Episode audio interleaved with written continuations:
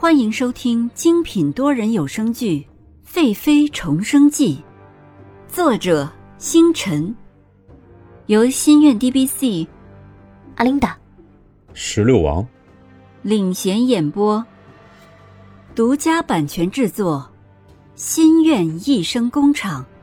欢迎您订阅收听。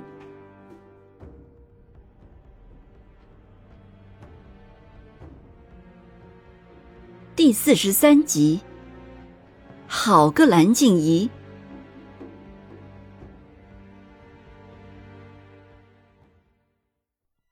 尹宁鹤看着那盘糕点说：“海棠，这事儿你怎么看？”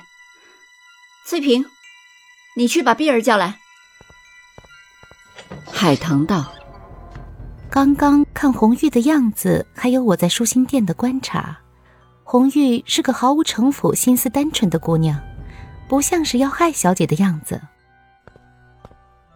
绿儿说：“海棠姐姐怎么就这么肯定呀？万一是个城府极深的人呢？”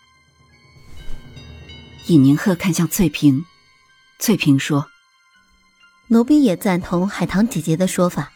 红玉不像，红玉一直都跟在庆儿的身边。要是红玉是兰妃娘娘的人。”要毒害娘娘，早就会动手了，不会等到今日的。尹宁鹤听了翠萍的话，也觉得有理。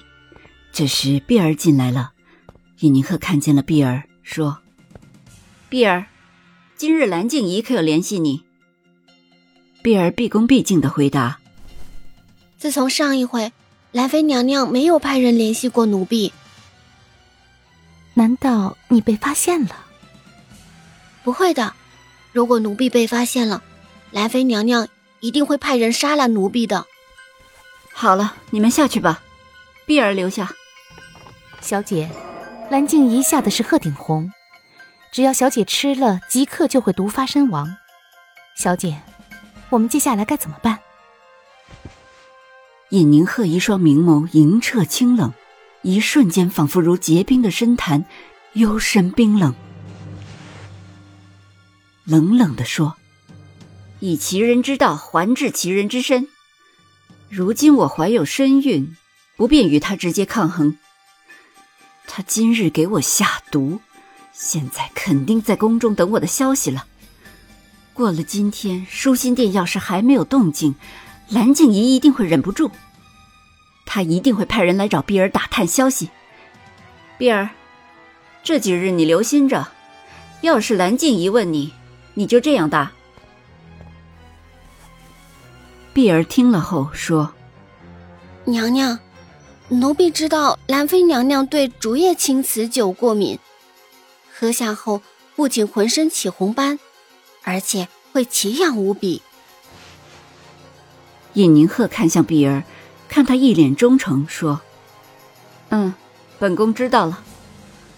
只是这样的好法子。”现在还用不上，我要让他难受几天。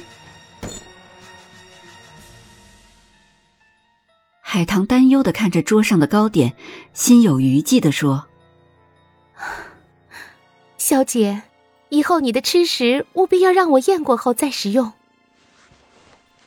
尹宁鹤点点头，同样看向一桌子的菜。本来今天是有点胃口，呕吐的感觉不是很强烈。现下一点胃口都没有了。蓝静怡呀，蓝静怡，自己又差点死在你的手上。本以为等自己生产以后再跟你算账，如今是真的要让你吃些苦头了。翌日，蓝静怡等一晚上还不见舒心殿那头有动静，于是心里恼怒，叫来了思琪，说：“怎么舒心殿那头还没有动静？”快去把碧儿叫来。思琪也纳闷，那毒药是自己亲自撒下去的，看着红玉抱走的。思琪找到佩玉说：“去舒心殿把碧儿叫来。以前都是你联系她，快去，你就说娘娘有急事找她。”佩玉听了，忙去了舒心殿，在舒心殿的侧门学了几声黄莺叫。碧儿一下子就听到了。对身边的沁儿说：“你去告诉贵妃娘娘，兰妃娘娘派人来找我了，我要快些过去，省得他们怀疑。你去回禀娘娘吧。沁儿听了也不敢马虎，却回禀了尹宁鹤。尹宁鹤听了，果真蓝静怡忍不下去了。一室的人都不说话，都等着碧儿回来。碧儿出去了，看见了佩玉。佩玉说：“出来了，可有被人瞧见了？”碧儿像往常一样神情自然的说：“小心着呢，走吧，别让兰妃娘娘等急了。”说着，二人就向淑华殿走去了。走进淑华殿，蓝静怡正让思琪给她染指甲。思琪说：“娘娘，这嫣红凤仙花是今年新培育出来的花种，染在指甲上可好看了。真丝局的公公知道娘娘最得宠，培育好了马上献给娘娘了。舒心殿那位可是连瞧见都没瞧见过呢。”哼哼。蓝静怡看见刚染好的指甲，嫣红的红色在白皙的手上甚是好看。这时佩玉进来，娘娘，碧儿来了，让她进来。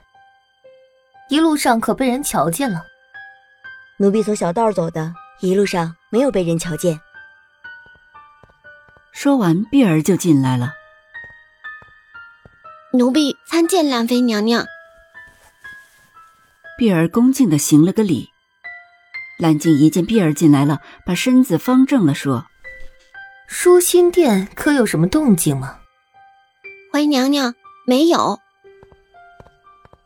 思琪上前说：“昨日舒心殿在御膳房领取了一袋胡安南的细粉，你可知道？”奴婢瞧见了，是舒心殿的红玉，昨日在御膳房领的胡安南的细粉。只是在进舒心殿的时候，毛脚的红玉竟把一袋上好的胡安南细粉全撒了。因为这个，尹贵妃还罚他一个月的赏钱呢。蓝静怡一听，刚刚的好心情一下子全没了，不禁怒道：“好个尹宁鹤，命还真是大呀！”思琪在一边说：“碧儿没事了，你回去吧。”出来久了，叫人怀疑。